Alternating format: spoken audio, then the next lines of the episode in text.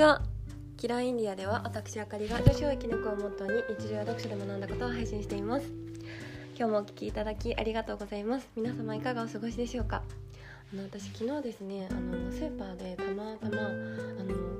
の調味料のところで透明醤油っていうのを見つけて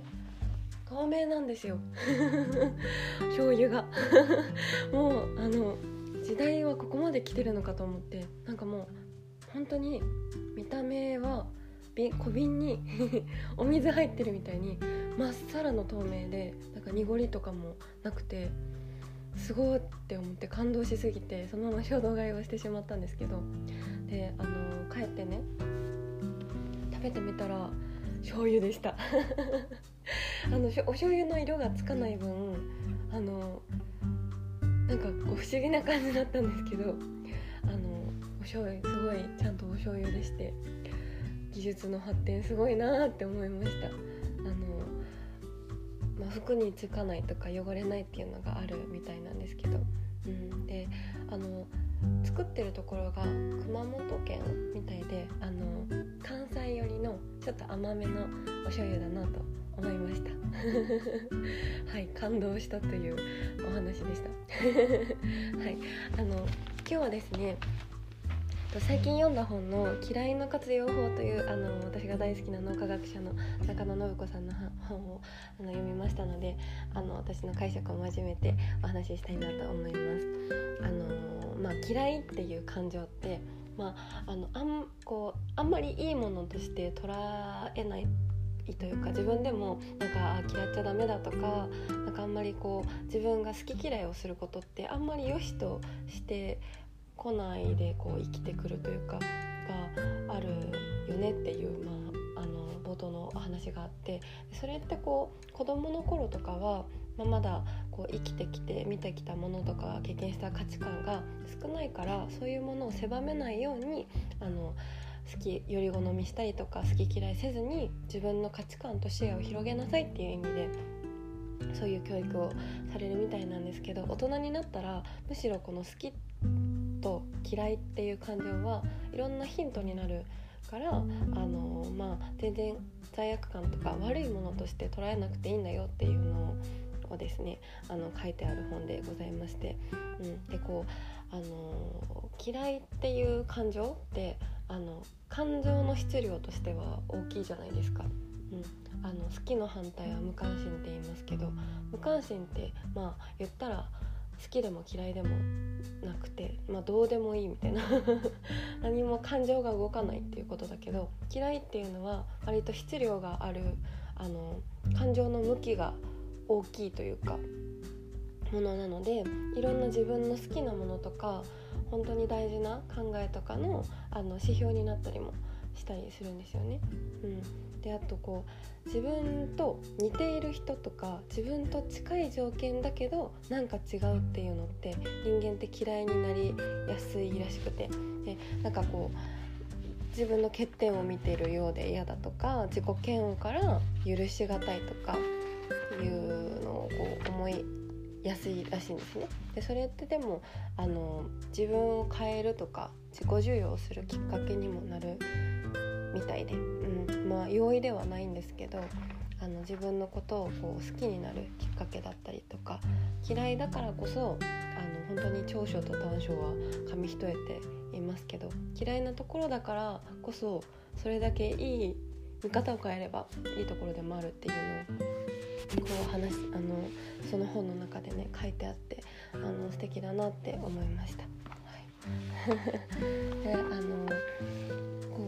不安とかあのっていうのは心の安定を保つためにあんまりこう脳天気にならないためにこう脳が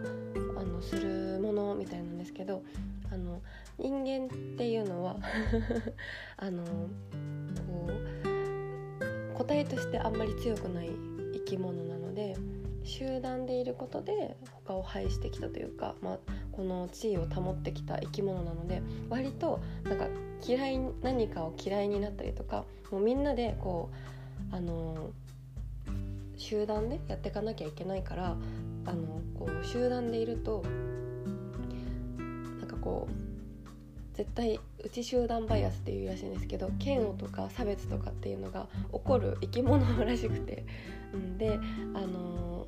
ー、まあ中の集団でもそういうのがあるし外の集団に対しても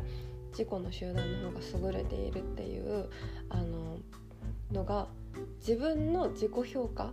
が低ければ低いほどそういうのが起こるらしくて。なんか自分っていうものに価値を置いてないと自分の集団って優れてるみたいな。で他のものを攻撃しやすくなるらしいんですけどで、まあ、それは人間の性質としてしょうがないようででこう今ねコロナとかであの経済が落ち込んだりとかあのみんなが不安な気持ちになったりとかするとそういうの心理的なものが利用されてあの戦争とか争い物事 が起きやすくなっちゃったりするらしいんですよ。うん、でこう、ね、妬みとかきあの嫌いとか憎しむの気持ちってあの全然あるから 人間だからそういうものだからいいいいよっていうのをこうすごくあの本で書いてあって、うん、でこうそれをあの嫌い嫌いってこの負の力に変えてっちゃうんじゃなくてその強い気持ちだからじゃああのどうするとかあのじゃあどう変わろうかとかあの本当に欲し自分が欲しているものは何かとかあの自分の感情をこう嫌いの方に暴走させるんじゃなくて自分のモチベーションにうまく変えていくことがあの大事っていうのをあの読みまして、うん、とっても素敵だなと思いました。なんかこう相手のことを嫌っちゃったりとかそれをこうストレスに感じちゃったり相手への攻撃に消化させちゃうとなんかこう短期的で自分にはあんまりこういい有効なものではなくなっちゃうじゃないですか。そうじゃなくてなんか嫌いっていう感情もそれを感じてる自分を の捉え方が、まあ、大事だなと思ってあの、まあ、それだけ大きな感情なので自分のその感情を受け止めて あの大事なものが探されるヒントになるのかなとはい思いまして、うん、あの嫌いって思うのがマイナスじゃなくてこうプラスに味方にしてけたらなんかいろんなものが変わっていくんだろうなと思いまして。はいそんな話を今日はシェアさせていただきました。はい。いかがでしたでしょうか？だから別にこう好き嫌いは良くないとか好き嫌いする人ってめっちゃ嫌いとか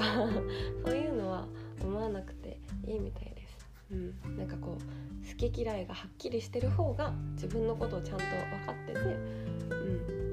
ん、あの自分の価値観をこう大事にしてるというかっていうのもあるみたいです。はい、こうみんなと皆さんみんなと仲良くできるのも大事ですけどね。話を今日はシェアさせていただきました。いかがでしたでしょうか？最後までお聴きいただきましてありがとうございました。また次回のポッドキャストでお会いしましょう。